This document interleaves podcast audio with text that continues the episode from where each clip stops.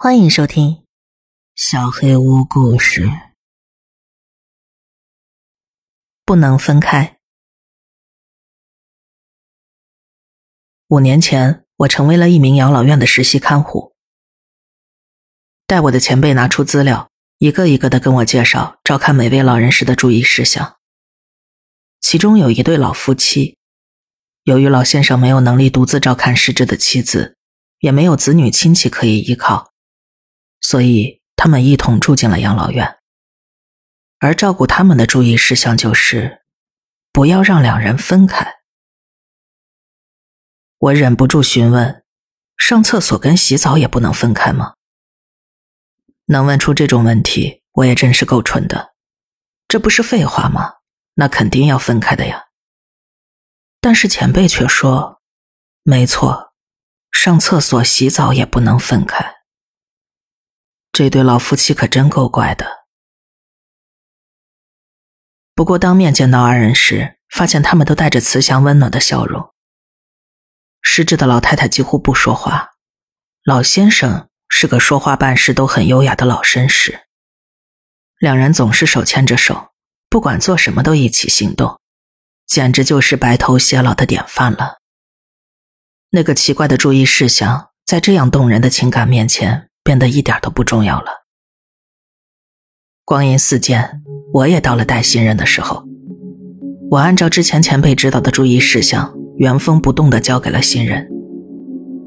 然而就在当天下午，新人脸色铁青的跑进了办公室，大事不好了！来不及搞清楚状况，他拉着我来到那对老夫妻的房间。两人如往常一样手拉着手，恩爱的看着电视，微笑着迎接我们。新人看到这景象就是一愣，呃，对不起，应该是我搞错了。我们退了出来，可是他明显的一脸沮丧，我就问他刚才到底发生了什么。我也不知道怎么回事。原来这对老夫妻的房间里传出了臭味，新人过去看了看，发现是老太太失禁了。另一位女同事帮助老太太清理，这个新人就陪在老先生身边。两人才刚刚分开，转眼间，老先生的表情变得十分扭曲痛苦，双手紧紧地抓住了她。帮帮我，我跟那个女人没有任何关系，我不是她丈夫。我也不知道，怎么突然就被带到这儿来了，她又一直握着我的手，怎么都甩不开。新人不知道怎么办好，才着急忙慌的来找我。我只能安慰他：“没事的，第一天上班不要太紧张，就叫他先回家休息了。”我没有向上呈报，但是找前辈说了这件事。软磨硬泡之下，他只是说：“就是这样，没办法。要是让两个人分开的话，出问题的。”就是老先生那一边了。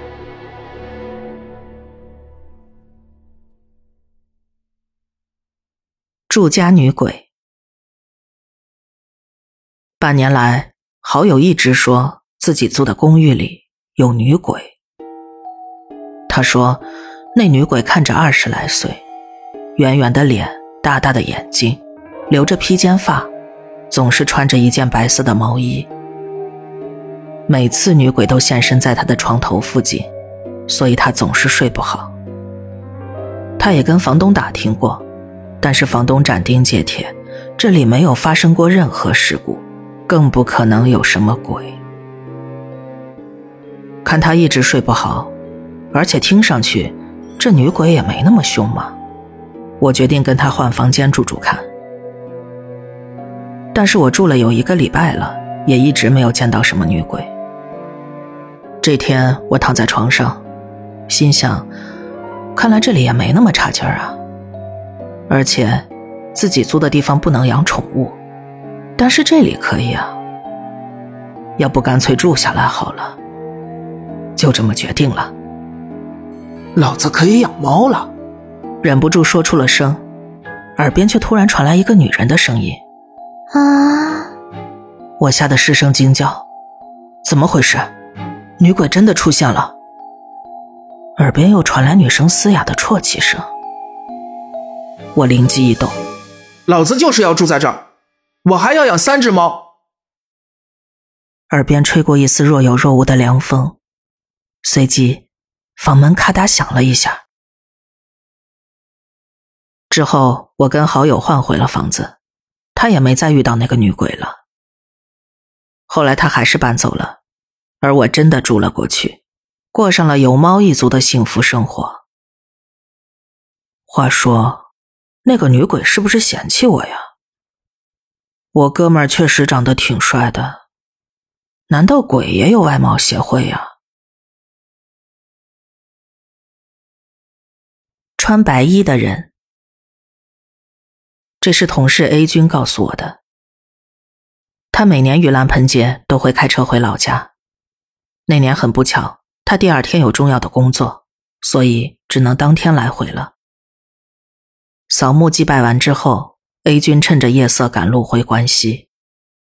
本来应该走高速公路的，但是又怕节后回程的车潮堵车，他查了查手机导航，选了一条僻静的小路。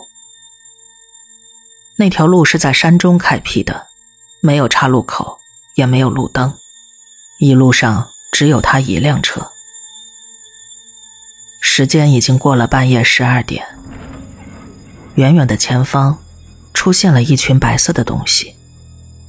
那一团团白色越聚越多，几乎塞满了整条路，摇摇摆摆的移动着。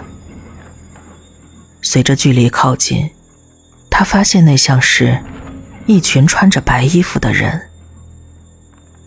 然而，他们的动作却仿佛没有意识的行尸走肉一样，一摇一晃，漫无目的。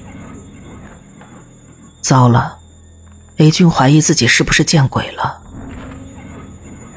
虽然怕得要命，但他还是慢慢的驾车前行。那些轮廓逐渐清晰，果然是一群穿着白衣服的人，或者说，是看起来像人的东西。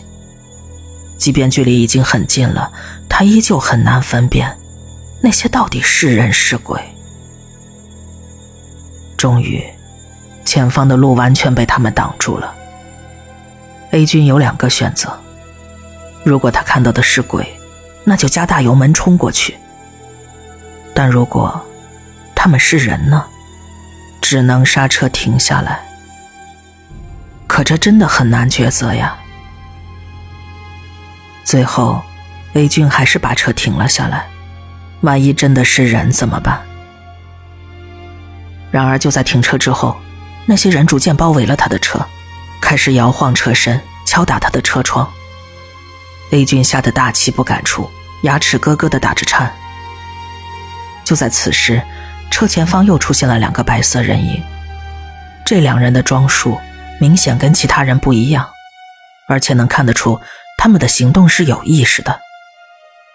再仔细一看，那是一个穿白大褂的医生，还有一个穿白裙子的护士。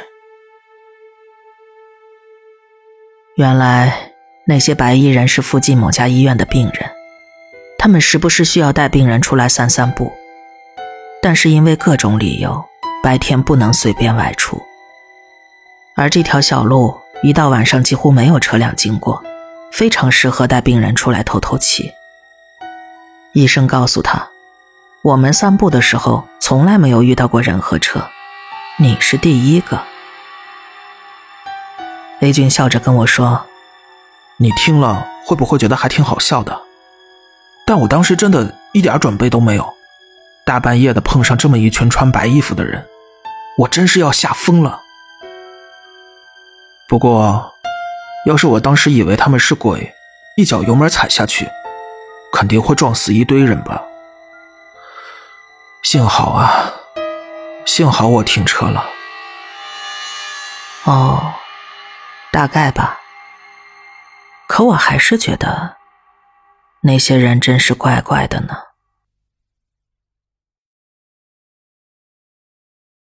偷猫贼。我老家村子里有很多很多猫，几乎每户人家都养了几只。曾经有段时间，村里的猫一只只的失踪了。我家养的大咪丢了的时候，我哭着找到了天黑，但是绕遍了村子和后山，怎么都找不到它。最后，我只能哭着去找奶奶。奶奶说，很久很久以前，这里住着一个偷猫贼，他时不时到村子里来偷猫，但是过一个来月就会把猫给还回来的。他让我不要哭，再等等看吧。结果还真跟奶奶说的一样，大咪过了一段时间自己回家了。我喜出望外，但又觉得有些违和感。大咪的模样并没有变，但是总觉得它散发出一种不像是动物的智慧气息。真的，他变聪明了，而且他有时候。会说人话。我拿小球找他玩的时候，他会说：“等等哦。”我在院子里玩摔倒的时候，他会说：“危险。”有时候我会听到有人在哼歌，但是找来找去，只有背对我坐在大门口的大咪。有时候我早上赖在被窝里，大咪就会跳到床头上，咯咯笑着举手拍我的脸。不过这种事情。只发生在我们俩独处的时候，其他家人都不相信我说的话，只有奶奶点着头说：“毕竟她是被偷猫贼偷过的嘛，所以奶奶相信你说的话。”我的几个玩伴也跟我说起过类似的事情，但是大人们都不相信。而至于小猫们，过了一段时间之后，他们不再说话了，变回了原来小动物的样子。虽然是松了口气，但同时又觉得有些可惜。直到现在，偶尔回老家的时候，听人说起猫丢了，我总会情不自禁的想：偷猫贼是不是还在呢？过敏，我从小就对树漆严重过敏，只要不小心接触到。轻则红肿起水泡，发炎流脓；重的时候，手腕、手肘根本肿到无法弯曲。会让各位更加不可思议的是，即便我是这样的身体状况，高中时仍然加入了登山社。说实话，我自己都觉得莫名其妙。高二那年夏天，我参加了社里组织的山中夏令营，竟然完好无损的回来了。是不是随着年纪长大？我的过敏好了呢，开心。然而没想到的是，就在回到家的第四天，我梦见了一个陌生的老头。老头头发花白，胡须长到了胸口的位置，弯着腰，拄着拐杖。我看见他时，他正在四处张望，随即似乎认出了我。啊，找到了，找到了。老头一脸满足的笑容，慢慢朝我走了过来。啊，对不起啊，我忘记了。说完，他举起右手的拐杖戳了我两下，我就被这么戳醒了。然而就在第二天，我全身过敏到整个人像被树漆泡过一样，高烧不退，连眼睛都睁不开，连着请了三天假都没办法去学校。那个死老头，我每天只能躺在床上骂他。但是那次好了之后，我再也没有对树漆过敏了。可能是看我太可怜做出的补偿吧，反正我是这么想的。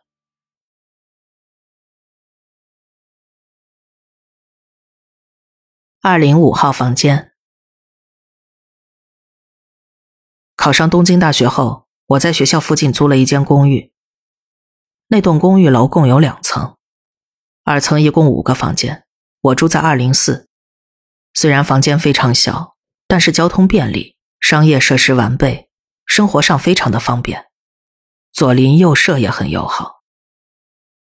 住在二零幺的是个相当热心的中年大叔，二零二是一对恩爱的年轻夫妻，二零三是个相当漂亮的小姐姐。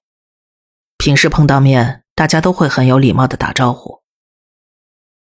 虽然我还有些不太习惯大城市的生活，但是每天过得也蛮充实的。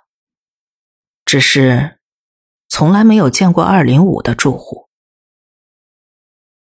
直到某天，隔壁二零五传来了微弱的敲墙声，声音一直持续，我只好把电视声音调大了一些。就在我洗漱完准备睡觉的时候，比刚才的声音还要大，又开始了。我有点心烦，索性敲了回去。对方的频率竟越来越快，我不能认输啊，也使劲敲了起来。双方就跟比赛一样，谁都不愿意先停下。直到后来，我有些身心俱疲，停下手大喊：“你够了吧？有种出来说清楚！”对面停了下来。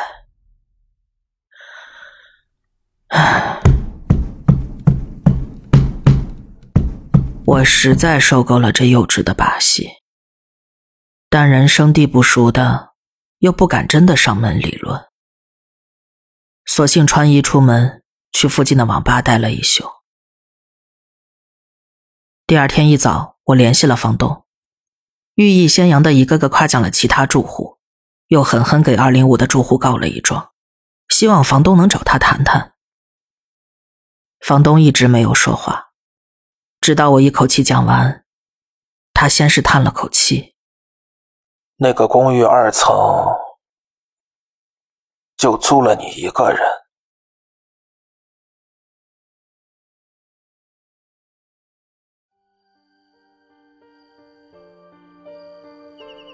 本期小黑屋故事就到这里。如果你做噩梦的话，没有关系，我会来把它吃掉的。我是小黑屋的墨，那我们。梦里再见了。